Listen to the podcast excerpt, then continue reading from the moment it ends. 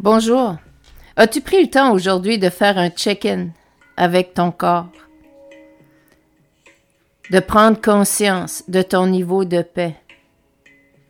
D'aller voir par des observations qu'est-ce qui se passe au niveau de ton corps?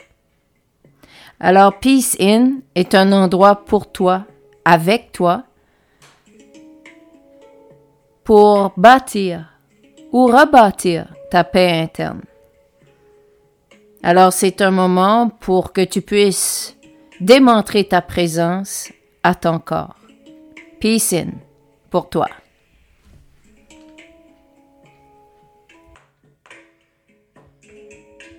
Bonjour tout le monde, bienvenue au podcast Peace In, série 3, émission 3. Aujourd'hui, euh, on discute de la découverte des patterns de Carole au travers de ses expériences de vie.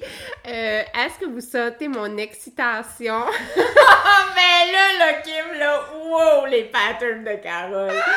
On va parler de l'expérience de vie de Carole, mais wow, là, tout énumérer, là! Kim, là, elle me joue des tours!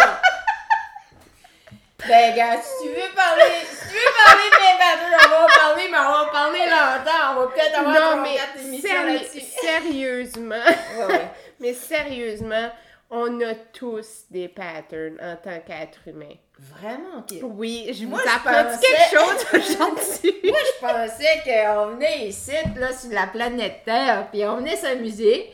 Hein? On venait, wouhou! C'est le party, on n'a rien là. Ben, c'est ça. Oublie les roller coasters. Il n'y a plus de roller coaster.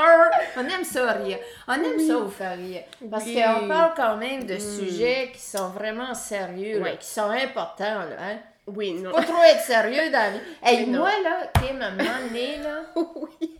hey, quand, quand j'ai commencé ce chemin-là sur la spiritualité, là, Oui. j'ai fait mon, mon cours de Reiki. Ça, ça a été mon premier cours Mais de quand formation. ah, C'était en quelle année? T'en souviens-tu? Quand est-ce que t'as fait ça? Ah, ben, j'ai commencé à faire euh, la prière méditation en 1999. C'était euh, à l'entour de 2000, euh, 2002, 2003, dans ces années-là. OK. Alors, j'ai fait mon premier cours de Reiki. Je suis allée jusqu'au niveau 4, là. Ça, c'est le dernier niveau, j'imagine? OK. Ouais. Ben, ça dit même. Parce mais- que moi, je, je connais pas le Reiki. Ouais, là. ben, c'est en tout cas, ça fait quand j'ai fini ça, Mm. hey, j'étais sérieuse, tu penses? Ouh! Puis j'ai jamais trop été sérieuse, moi, dans ma vie, mais là, j'étais sérieuse. Ben oui, je m'en souviens, j'avais descendu à la maison, ma mère me trouvait bien sérieuse, tout le monde, hey, ouh! Allez, mettre Reiki, Ben, là. c'est ça, c'était comme. Ouh! ça fait. Oh, Là, Dieu. je pensais que j'avais à être sérieuse. Oui. Tout d'un coup, j'étais devenue sérieuse. Parce OK. que j'étais Prenais au spirituelle. sérieux. Ben oui, Oh, je ouais. me prenais au sérieux. Ouais. Et à un moment donné, euh, j'étais toute tannée d'être sérieuse, tu penses? Mm. Ouh! ça fait que j'ai arrêté ça. Puis c'est là que je me suis rendu compte, wow, la spiritualité, on est un enfant avec de la sagesse. On n'a pas besoin d'être sérieux. On peut s'amuser dans la vie. C'est ça que c'est la spiritualité, parce que quand on est en amour avec soi-même, hey, c'est-tu le fun, tu penses? On embarque-tu partout?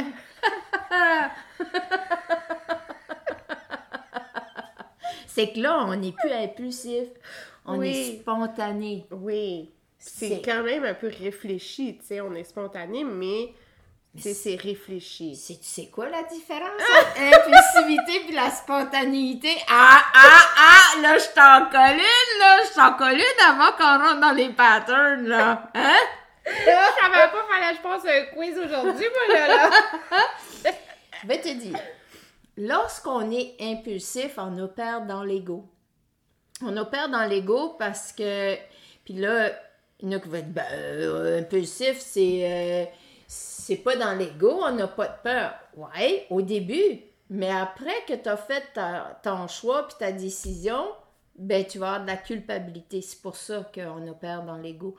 On opère dans l'impulsivité pour que après on se sente coupable, qu'on ait honte. OK?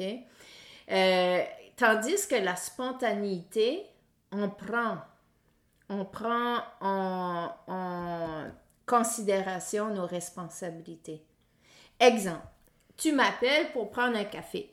Puis là, j'étais en train de faire euh, du ménage, ou j'étais en train d'étudier, ou j'étais en train de faire quelque chose pour moi. Ben, je vais tout laisser là, puis je vais aller prendre un café avec toi. Puis là, tu es en train de me parler, puis là, je, je pense à mon panier de linge que j'étais en train de plier, puis que j'aurais dû bien finir de plier. Alors, l'impulsivité, je prends pas en considération mes responsabilités ou je prends pas en considération, je me respecte pas dans ça, ce que j'étais en train de faire. Puis, je vais décoller, mais je vais pas être présente avec toi. C'est pour ça qu'on dit que c'est plus une réponse dans l'ego, parce que je vais continuer d'être dans mon mental à penser qu'est-ce que j'ai en train de faire. Puis si tu étais plate, là, Et mon eh ego. ben là, je vois-tu regretter ma shot de m'en avoir été prendre un café avec toi. Tu comprends? Oui. Tandis que l'autre exemple, la spontanéité, Carole, viens-tu prendre un café? Ben là, je vais dire, regarde, je suis en train de plier mon linge, puis j'avais une autre chose à faire. Quand je vais terminé dans à peu près une heure et demie, je vais être bonne pour aller prendre un café. Ça, c'est la spontanéité. Alors, je vais aller prendre mon café avec toi. Puis tu t'es vais- respecté. C'est ça, je me suis respectée. Puis, quand je vais être avec toi, je vais être présente. Je vais être présente, je vais pas être dans ma tête à penser qu'est-ce que j'aurais pu faire. Exactement. Ça fait du sens, C'est ça? ça. OK, moi, je pense que j'aurais pas passé le quiz, là. C'est correct, c'est correct. On, on apprend tout. Moi aussi, j'apprends. Oui. Tout le temps. J'apprends à tous les jours. Oui. Je pense que c'est ça, le- la vie d'un humain sur Terre. Oui. C'est juste un apprentissage. Puis je pense que, en tout cas, juste à être un petit peu philosophique, là, je pense qu'on qu'on meurt un peu quand on arrête d'apprendre. Ben oui, moi j'ai toujours dit que quand je vais arrêter d'apprendre, je vais être six pieds sous terre. Ouais. Mais sais-tu quoi? Je vais pas me faire enterrer. je risque d'apprendre toute ma vie. Puis quand j'ai commencé, cette- comme je le disais à un moment donné, j'ai commencé cette, euh, ce chemin sur de, de guérison. Il y a un, un premier livre qui m'a frappé, c'est Le pouvoir du subconscient. Puis le deuxième livre qui m'a vraiment shaké la cage, là, qui m'a vraiment brassé, c'est le livre Reinventing Your Life de Jeffrey Young et Janet Klosko. Ces deux auteurs-là sont des auteurs extraordinaires. Puis ce livre-là, c'est le livre qui m'a le plus aidé dans ma vie. C'est le livre où j'ai compris qu'est-ce qui était en train de se passer dans mon intérieur. Puis c'est un livre qui va expliquer les cycles que l'on reproduit dans notre vie.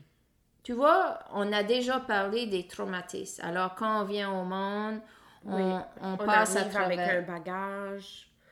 ben, on va passer dans notre enfance à travers de traumatismes. Tout le monde, Ouais, tous les humains passent à travers de traumatismes.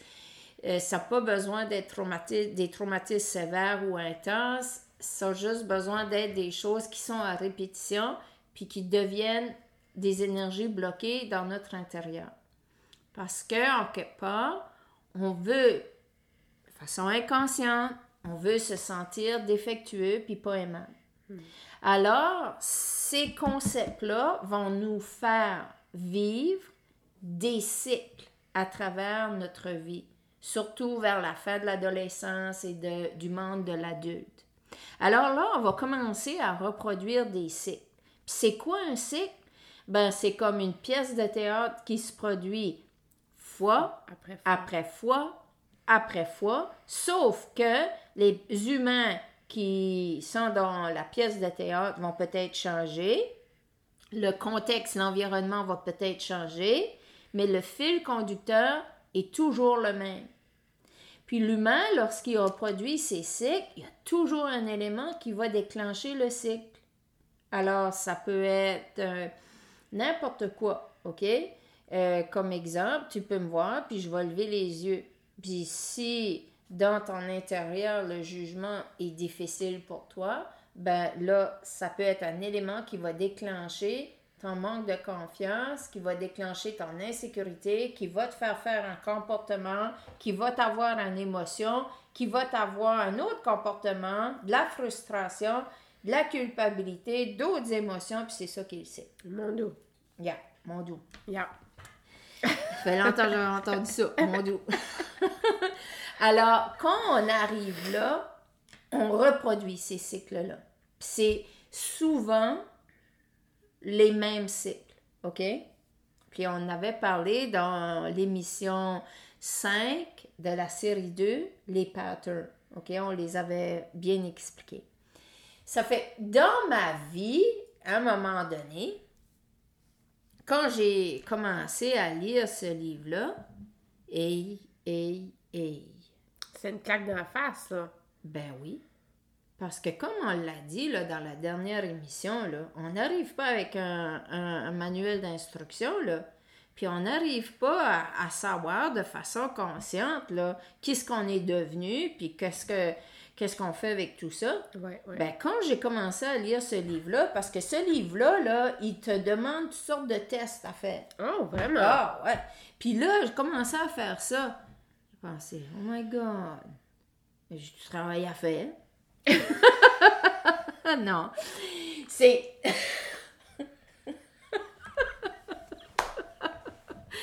Quand tu mets comment tu Ils cuisiner? se mettre commencer tout de suite pour arriver à la fin. hein? me faire brûler sur le bûcher, puis comme dire Youhou, je l'ai eu! je l'ai eu, ma guérison! J'ai plus besoin d'en revenir! Alors, c'est ça, ça fait. Là, à un moment donné, j'ai commencé à faire ça. Ben, je me suis aperçue que le cycle de l'abus était très présent dans mon intérieur et comment il se reproduisait. Oui, oui, oui. Mais au début, lorsque tu vas commencer à reconnaître tes patterns, c'est comme, on dit bien souvent ça, peler un oignon. Quand tu arrives au bout de l'oignon, là, OK, t'as pleuré pas mal, parce que ça fait pleurer un oignon. Oui. Mais pour la guérison Oui, aussi. oui. Alors, c'est un, un- un bon visuel. Mais Merci. lorsque tu commences à, à- à déplumer l'oignon, tu enlèves la première couche, OK? Ben, quand tu commences ton processus de guérison, tu vas voir ce que tu as la capacité de voir. OK? Tu vas pas t'en aller guérir tout. Oublie ça, là. Tu seras pas un étalon qui va s'en aller sur le chemin ou le lièvre, là, puis tu vas guérir flat. Tu vas dire, OK, moi, je suis guéri, là, après trois mois, là, ou six mois, t'es guéri. Ben non, oublie ça, OK? Tu peux penser comme ça si tu veux. Chacun a ses choix. Chac- Chacun a son libre choix. Oui. C'est correct, OK? Moi, personnellement, excuse-moi, euh, je pense que c'est le travail d'une vie un peu. Ben oui, Oui. le processus de guérison, c'est pour ça que je l'associe à la tortue. Tu fais un pas à la fois. En allant vers ta direction, tu vas faire un pas à la fois en allant avec ton rythme. Tu sais, quand j'enseignais, là, on parlait souvent des rythmes d'apprentissage Oui. pour respecter chacun des élèves qui étaient en salle de classe. C'est encore d'actualité. Bon, merci. Alors, le processus de guérison, ben, c'est de respecter son rythme. Point. Son rythme à laquelle on veut guérir. Puis chacun est différent. Mais tu peux pas guérir comme flat comme ça. Oublie ça. Non. OK? C'est comme semer une graine. Puis ça, ça serait un peu relié à l'ego aussi, vouloir que ça s'infinit, Ben bing oui. puis... Ben oui. Oui. Hein? Parce que le processus de guérison, c'est d'arriver à cette vulnérabilité-là et, et à cette authenticité-là. Puis l'authenticité, elle se voit à travers les mots, à, à- à travers les actions, à travers les comportements. Tu peux pas masquer.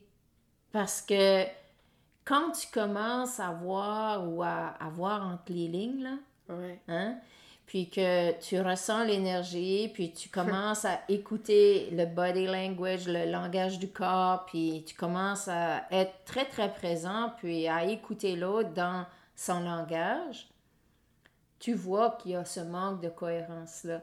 Puis lorsqu'on arrive à guérir, il y a de plus en plus de cohérence. Puis c'est normal qu'au début, qu'il y a un manque de cohérence parce que on est dans ce processus de guérison.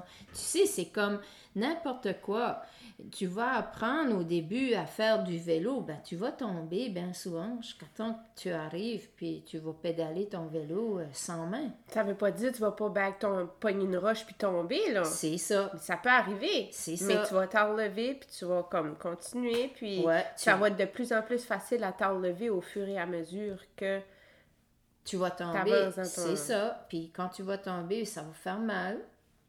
Puis tu vas broyer. Puis tu vas peut-être être fâché. Et tu vas te relever. Puis des fois, tu vas peut-être garocher ton vélo du côté. Puis tu vas dire Hé, je ne veux, plus- je veux plus faire de vélo. Puis tu vas plus en faire pour une secousse. Puis peut-être qu'à un moment donné, tu vas reprendre ton vélo. Puis c'est comme ça le processus de guérison. Tu sais, comme euh, tu vas embarquer, puis tu vas éplucher la première couche de l'oignon. Puis quand j'ai épluché la première couche de l'oignon, ça a été difficile. Je m'en souviens, j'étais assise à la table de la cuisine quand j'ai pris conscience de, ce premier pattern-là, puis j'étais fâchée.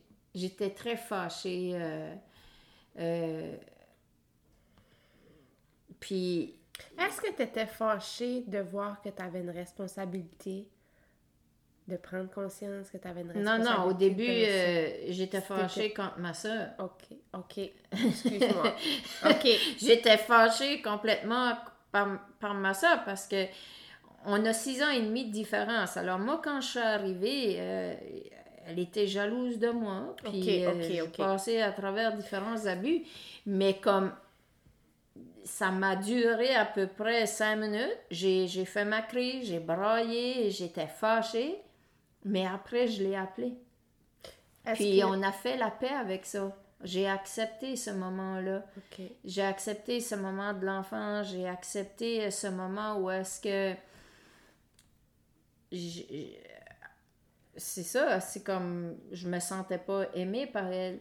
Puis. On a fait la paix, on, a, on s'est pardonné. Et par après, oui, j'ai accepté ma responsabilité, mais ça n'a pas été sur le champ. Au début, parce que c'était la première couche que j'enlevais, là. Alors, au début, ben, c'était toute elle, je voulais la blâmer. Parce que c'était la première qui a comme joué un rôle. C'était comme la première, le premier cycle d'abus qui a comme commencé dans ta vie? Ouais. Ok, ouais, ok. ouais. Donc, toi, quand tu as fait cette réalisation-là, que tu avais le cycle d'abus dans ta vie, Ouais. tu as fait le lien avec Ma soeur. la. Ok. Ma Donc, soeur, mais première- ça, ça a été au premier. Mais par après, il y a eu, euh, il y a eu d'autres découvertes de oui, ça. oui. Tu sais, parce qu'à un moment donné, euh, je faisais euh, une activité, une activité, puis j'étais très bonne dans cette activité-là, OK? Puis à un moment donné, ben, il y a eu d'autres formes d'abus. Puis euh, je veux pas euh, nommer personne, puis euh, c'est pas ça qui est le sujet ici, mais il y a eu d'autres formes d'abus. Puis là, j'étais plus adolescente. J'avais une quinzaine d'années, puis j'ai eu à arrêter cette activité-là Ok. que, que j'aimais beaucoup. Mais ça, je m'en suis voulu. Je m'en suis voulu. Puis, euh, donc, il y a eu les, trois formes d'abus dans mon intérieur. Puis, à 15 ans, 14-15 ans, tu es dans, dans cet espace. Puis, euh, ben, tu commences à être intéressé par les hommes, puis, mais tu te dis comme c'est pas normal, c'est c'est pas, c'est pas normal. OK. OK? Quand tu dis les trois formes d'abus, est-ce qu'on peut les nommer? Oui, l'abus physique, l'abus mental, puis l'abus sexuel. OK, parfait, merci. Ouais. Donc, à 15 ans, tu, tu savais que ça, c'était pas normal. Puis, tu sais, de ce que j'entends, c'est c'est des expériences qui ont été emmagasinées, que tu savais pas, tu sais. Ben, je savais pas, puis ça, ça a diminué ma confiance au niveau des relations interpersonnelles, alors connecter avec mon cœur. C'est ça, là. Puis, ces, ces relations-là, ces traumatismes-là, parce Oui. que ça a été des traumatismes, ça a été des énergies qui ont été bloquées dans mon intérieur, ont on fait en sorte que lorsque j'arrivais, lorsque j'ai arrivé dans des relations amoureuses, j'ai, créé des environnements où est-ce que j'allais me faire abuser parce que j'avais à casser ce pattern-là durant ma vie. Et tu vois, dans, dans les relations amoureuses, euh, j'ai toujours arrivé avec comme un, avec un sac de bonbons, si que je peux le visualiser comme ça. Puis c'est comme prenez que ce que vous voulez prendre. Parce que c'est comme ça que j'ai vécu ça durant l'enfance et, et, et l'adolescence. Donc, euh, j'avais pas de boundaries. J'avais pas de boundaries. C'était euh, prenez. Puis, je pensais que pour avoir de l'attention, pour avoir de l'amour, j'avais à plaire. J'avais à plaire. Puis, euh, je croyais que au niveau euh, sexuel, ben, c'était ça qu'il y avait à faire. Et ça vient déranger beaucoup de choses dans l'intérieur de l'humain, ça. Donc, euh, on, a peur, on devient méfiant, on a peur, on veut pas être vulnérable, puis on apprend beaucoup à se débrouiller par soi-même. Parce que fois après fois, lorsqu'on est blessé dans nos relations amoureuses, on vient à se fermer. On- mon cœur, il était fermé. Ça, je peux, je peux le dire dans, avec des blessures que mon cœur, il s'est fermé. Alors, j'avais très peur de devenir vulnérable. J'avais peur euh, qu'on me blesse. Alors, euh, j'ai commencé à protéger mon cœur. Puis, je dis bien le mot protéger parce que j'avais peur. J'avais peur qu'on me blesse, j'avais peur qu'on on abuse de moi. Mais j'avais développé des mécanismes de défense. Alors, euh, parce que je contrôlais pas certains aspects dans mon intérieur, j'ai devenu contrôleuse et très exigeante envers moi-même. Alors, euh, ces, ces patterns-là ont fait en sorte que je ne me sentais pas non plus à la hauteur. Alors, euh, je voulais prouver, donc j'ai devenu très exigeante, puis la perfection était très élevée dans mon intérieur. Alors, euh, tu vois, quand, je me suis mariée, euh, j'étais enseignante, puis je performais au maximum en tant qu'enseignante. Je performais euh, partout. Je faisais de l'exercice, je performais partout, partout. Je m'assurais de performer. Ça, ça a toujours, ça a souvent été plus maintenant. Je le fais avec mon cœur, mais avant, c'était dans l'ego total. Alors, j'étais un petit robot qui s'en allait avec un objectif, puis j'atteignais l'objectif. Inquiète-toi pas. Et en plus que j'avais dans cet intérieur-là, et j'ai appris à travailler avec, c'était comme un gros volcan. Parce que oui, j'étais impulsive, mais j'avais, j'avais, on appelle ça à ADD, là. Ah oui. Alors, j'étais. Ouais, ben j'étais euh, bien hyperactive, OK? Comme euh, à l'école, je pouvais pas écouter, je dessinais en même temps que j'écoutais. Ben, je m'avais trouvé des trucs. T'avais comme une urgence d'agir, il y avait comme une petite anxiété qui t'habitait. Oh, je faisais de l'anxiété. Quand, quand j'étais petite, euh, j'avais arrivé à, à ma mère, je pouvais plus souffler. Ben, elle dit, ça va passer. Dans ce temps-là, c'était comme ça qu'on a. On, Oui, on parlait oui. pas d'anxiété, Non. là. Ça va passer. Puis à un moment donné, elle m'a apporté voir le médecin. Ils m'ont fait un test de, de cœur, euh, un électrocardiogramme, mais tout était bon. Ça fait que ça allait passer. Tout allait passer. Oui. Puis évidemment, ça passait parce que je m'en allais dans la forêt, puis je m'en allais m'entourer avec Oui. les arbres, puis ça passait. T'avais développé des méthodes pour te calmer. là. Oui, j'avais développé des méthodes pour me calmer, puis j'avais aussi développé des méthodes pour calmer l'énergie dans mon intérieur. Ça fait, j'étais devenue un robot. Un robot où est-ce que je m'entraînais d'une façon comme les gens qui venaient au gym puis me voyaient, c'était comme jusqu'à ça, parce que j'arrêtais pas. Je m'entraînais très fort. Puis ça a toujours été comme ça. Puis c'est encore comme ça à l'heure d'aujourd'hui. Lorsque je m'entraîne, je m'entraîne fort parce que c'est important pour moi d'évacuer ce maximum d'énergie-là. Tu vois, je le canalise très bien. Et il y a des fois que il y en a de surplus. Puis l'e- l'exercice est très important dans ma vie. L'exercice intense. Puis la méditation est très importante aussi parce que ça arrive à canaliser aussi. Donc, je m'ai trouvé avec tout ça, ces patterns-là qui jouaient dans moi, à voir petit à petit comment je fonctionnais. Alors, j'ai découvert un pas à la fois ces patterns-là qui étaient dans moi, puis comment je fonctionnais dans la vie. Alors, j'ai commencé à découvrir qu'est-ce qui déclenchait certaines choses, quel comportement qui était déclenché, les émotions que ça arrivait. Mais il y a des fois, comme je le savais, là, mais il y a des fois, ça déclenche assez vite que pouf, Ouais. ça fait là, je tombais. Et j'ai appris à me relever plus rapidement. OK. Autre que le cycle de l'abus, Ouais. y aurait-tu d'autres patterns que tu as découverts? Tu veux-tu tu veux-tu que je m'étale, là, hein? Ben oui, il y a d'autres patterns, mais entre autres, euh, il y a eu le pattern de I am not enough. OK. Alors, qui, qui, qui venait euh, avec ça, il y a eu le pattern de l'abandon, OK? Euh, du rejet, un peu, OK?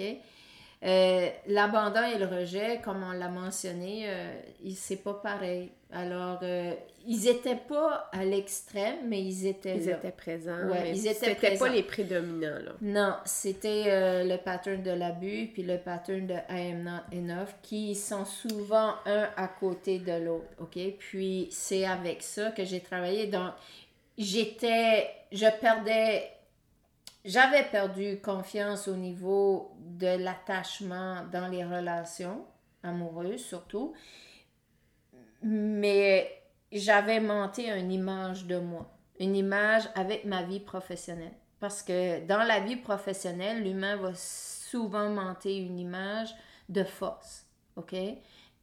Puis, dans la vie personnelle ou amoureuse, ça va être différent. Puis cette image professionnelle va venir en quelque sorte, puis je le dis bien, protéger parce qu'on a peur. On ne veut pas être vulnérable, on ne veut pas être complètement authentique. Donc c'est là qu'on voit ce manque de cohérence-là. OK?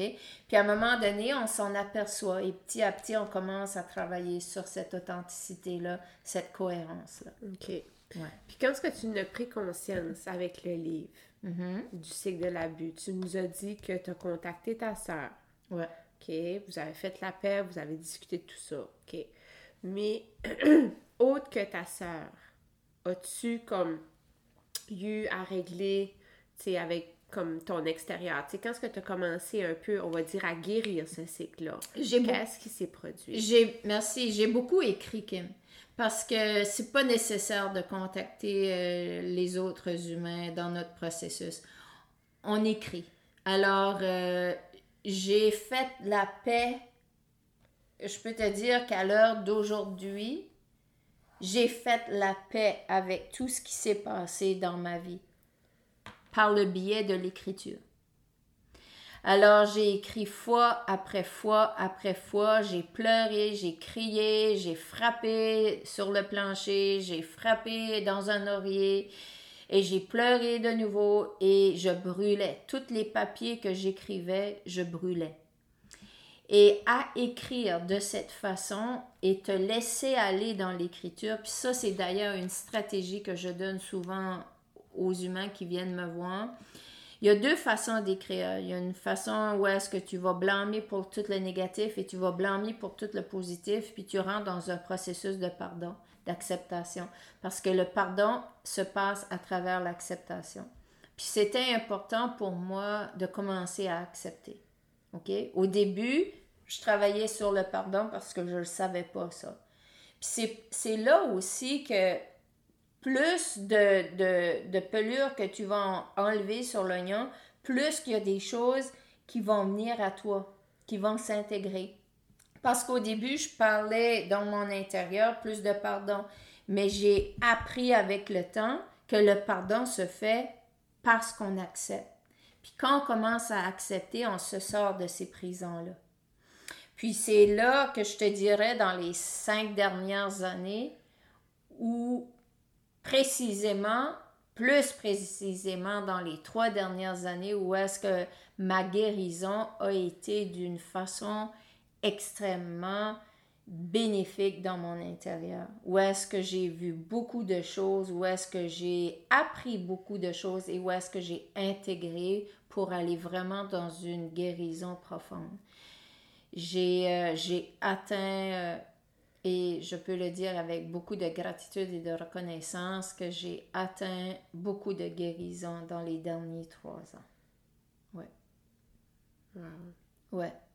Ça a été euh, des moments où est-ce que, si on prend le, roller coaster, où est-ce que ça a été euh, tout qu'un roller coaster, et ça a été des apprentissages merveilleux. Comme euh, tu vois, c'est encore là le choix de tous les humains. On peut arriver à des situations difficiles, dire comme je reste dans ces situations difficiles, puis je vais être la victime. Euh, l'humain peut aller à la victimisation et blâmer l'autre et rester dans ce loop-là, rester dans ce cycle-là, puis dire qu'il y a eu des guérisons, mais dans les paroles et dans les actions et dans les comportements, on voit pas de, de guérison ou presque pas. Ou on peut choisir de passer à travers ces événements-là, puis d'aller dans l'intérieur et de vraiment voir qui je suis devenue, puis de prendre chaque moment, puis d'aller le décortiquer, d'écrire et de vraiment se libérer de ces émotions-là, pas de les endormir avec différents types d'addictions. Tu vois, dans les trois dernières années, il n'y a pas eu d'addiction. Il y a eu juste de la clarté, puis de la clarté, puis d'aller chercher tous les moyens nécessaires. C'est là que je suis très reconnaissante parce que j'ai découvert d'autres stratégies, j'ai découvert euh, d'autres techniques, j'ai découvert d'autres moyens pour accéder à d'autres guérisons. Puis, je vais toujours être euh, remplie de gratitude d'arriver à avoir de plus en plus cette sagesse dans mon intérieur. Puis, tu vois, c'est là que j'ai le plus connecté et aligné avec mon soi supérieur, avec mon higher self et avec la petite Carole. Parce que maintenant, je danse avec elle. Je danse, puis je sais que je suis toujours accompagnée avec elle. Je suis toujours accompagnée de mon higher self. Je suis toujours là avec eux. Je suis toujours avec mes anges et mes guides. Puis, j'avais, en quelque sorte, à passer à travers ces expériences de vie pour arriver à ce moment ici. ce moment de, de gratitude et de bonheur très intense. Parce que, tu sais, des fois, tu, tu dis, parce que moi, je me suis dit aussi, comme, pour quelle raison, pour quelle raison ça fait si mal, pour quelle raison j'ai à passer à travers toutes ces difficultés-là, ben, c'est parce que c'est moi qui les ai choisies aussi. Et j'avais aussi, j'ai fait le contrat de venir puis de faire toutes ces expériences de vie-là. Parce que lorsqu'un humain est là dans mon bureau devant moi, je peux avoir cette compassion, je peux avoir cette empathie. Parce que quand j'étais là sur ce chemin de vie-là, à voir les patterns, laisse-moi te dire que quand j'opérais comme un robot, là, j'avais pas trop de compassion. Je savais pas c'était quoi de la douceur envers moi-même. Oui, je pouvais t'en donner de la douceur. Je pouvais t'en donner de l'amour. Mais je m'oubliais bien souvent. Parce que j'avais, en étant une maman monoparentale aussi, j'avais l'objectif, puis je pensais ça. Puis je me suis aperçue durant les trois dernières années, parce que je m'étais épuisée très profondément, que je me donnais très peu de douceur. Oui, je méditais, mais je méditais parce que j'avais à méditer presque. C'était comme partie de, de, de tout un rituel. Puis maintenant, tout a changé. Ça fait partie de mon cœur, de mon amour. C'est plus partie parce que je fais la mission, mais c'est un tout. Je sais pas si je m'explique bien. Tu le fais maintenant avec ton cœur. Oui. Parce que tu parce que as de l'amour pour ça, puis tu te donnes de l'amour. Mais je pense qu'avant, tu le faisais un peu parce qu'il fallait que tu le fasses. Ben, je le faisais parce que ça faisait partie de la mission. Ouais. Mais maintenant, c'est c'est un tout, c'est comme c'est partie intégrante de moi, c'est plus à l'extérieur ça fait partie de mon intérieur. Tu vois, ce matin, juste exemple, puis on va finir là-dessus. Ce matin, je me suis réveillée à 4h30. J'ai fait euh, mon rituel du matin parce que ça fait partie de moi. C'est dans l'amour, c'est un bonheur. Puis ce rituel, je me suis aperçue que il grandit tout le temps. Il devient toujours de plus en plus euh, long. Puis j'ai fait des exercices, des étirements, ben je riais. J'avais un bonheur, j'avais... Puis ensuite, je me suis couchée après avoir fait du yoga en Shavasana, puis j'ai médité allongée sur mon tapis de yoga, puis il y avait juste du bonheur parce que c'est pas à l'extérieur. Je fais pas ces choses-là par rapport à l'extérieur, mais je les fais par rapport à mon intérieur. Puis c'est là qu'est la différence. C'est là qu'on vient à ressentir. Tu sais, des fois, au début, je faisais de l'exercice parce que oui, je voulais diminuer euh, le, volcan dans mon intérieur, mais je voulais, je voulais pas prendre du poids. Parce que moi, j'aime ça manger, là. Alors là, c'est, je faisais vers l'extérieur. Mais maintenant, c'est partie intégrante de qui je suis. Ça fait. C'est ça? On termine ça là-dessus. Alors, plus de paix et d'amour dans notre intérieur, plus de paix et d'amour sur cette magnifique terre. Et je vous remercie en mon nom et au nom de Kim de votre belle présence à ce podcast. Peace in. Woohoo!